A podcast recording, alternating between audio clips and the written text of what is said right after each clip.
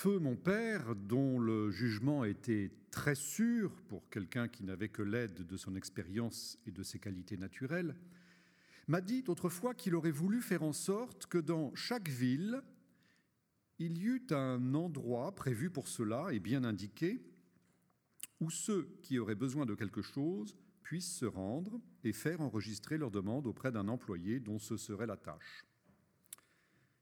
Ainsi, par exemple, je cherche à vendre des perles ou je cherche des perles à vendre. Un tel cherche des gens pour l'accompagner à Paris. Tel autre voudrait employer quelqu'un qui ait telle qualification. Tel autre cherche un employeur, tel autre a besoin d'un ouvrier. Qui ceci, qui cela, chacun selon ses besoins. Et il semble bien que ce moyen de nous mettre en relation les uns avec les autres apporterait une amélioration non négligeable dans les rapports entre les gens. Car il est évident qu'il y a toujours des situations dans lesquelles on a besoin les uns des autres et qui, parce qu'on ne trouve pas à s'entendre, laissent les gens dans un grand embarras. J'apprends, et c'est une grande honte pour notre siècle, que sous nos yeux, deux personnages éminents par leur savoir sont morts de faim. Lilius Giraldus en Italie et Sébastien Castaglio en Allemagne.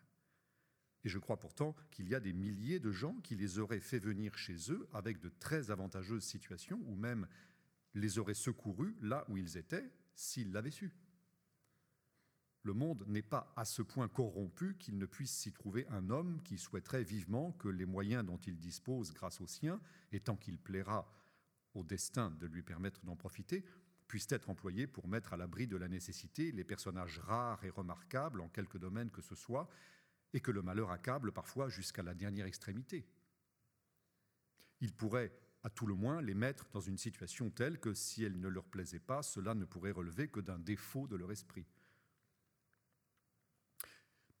En matière de gestion domestique, mon père avait une méthode que j'approuve mais que je ne parviens nullement à suivre c'est qu'en plus du registre des affaires du ménage, où se notent les menus comptes, paiements, marchés qui ne nécessitent pas le recours à un notaire et dont un intendant a la charge, il ordonnait à celui de ses domestiques qui lui servait de secrétaire de tenir un journal dans lequel il devait insérer ce qui se produisait de notable et ainsi, jour par jour, tout ce qui pourrait servir à l'histoire de la maison.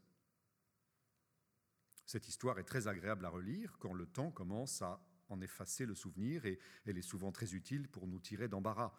Quand fut commencée telle chose? Quand fut-elle achevée? Quels grands personnages et leurs suites sont passés chez nous? Combien de temps y sont-ils demeurés? Nos voyages, nos absences, les mariages, les décès, les bonnes ou mauvaises nouvelles reçues, les changements des principaux serviteurs, bref, toutes ces choses-là.